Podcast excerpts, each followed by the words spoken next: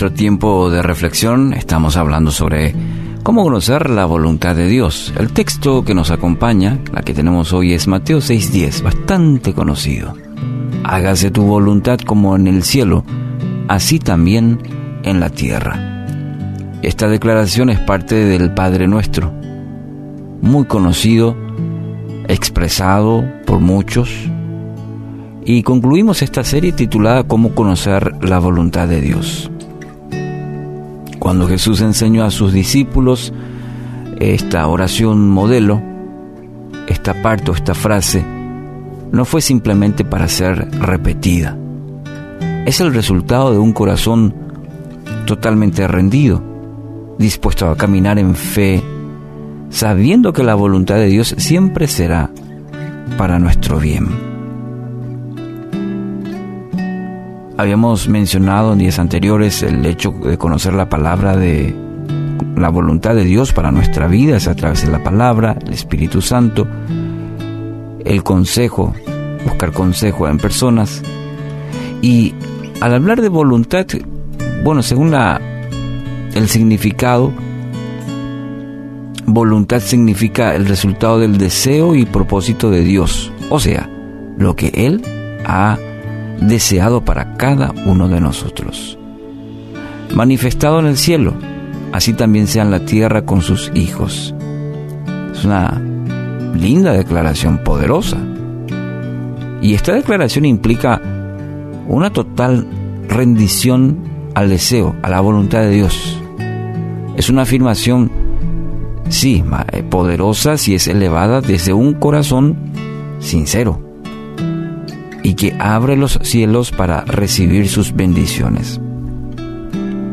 Creo que muchas veces esas expresiones que no tienen el peso de nuestra de lo que realmente brota de un corazón sincero, sino simplemente a veces caemos en el error de expresarlas.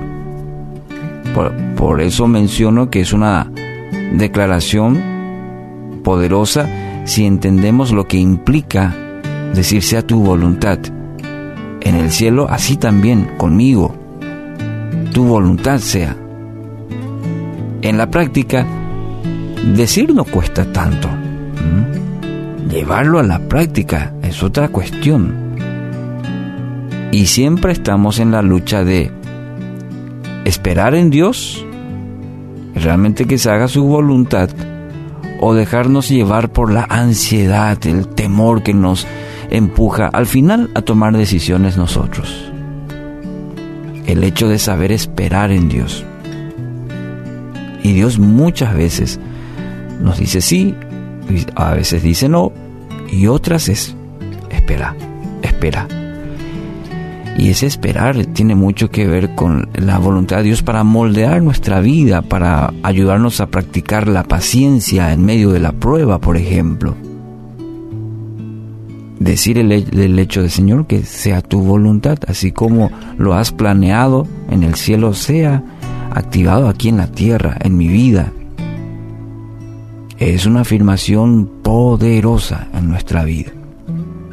Pero debemos entender que nos va a costar esperar en Dios, de luchar muchas veces con la ansiedad. Quizás hoy mismo estás esperando una, eh, una respuesta, eh, no la hay, no, no, no aparece.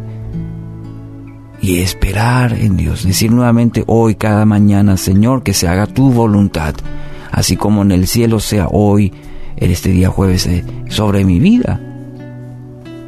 Primera Juan 5:14 dice, esta es la confianza que tenemos al acercarnos a Dios, que si pedimos conforme a su voluntad, y la promesa dice, Él nos oye.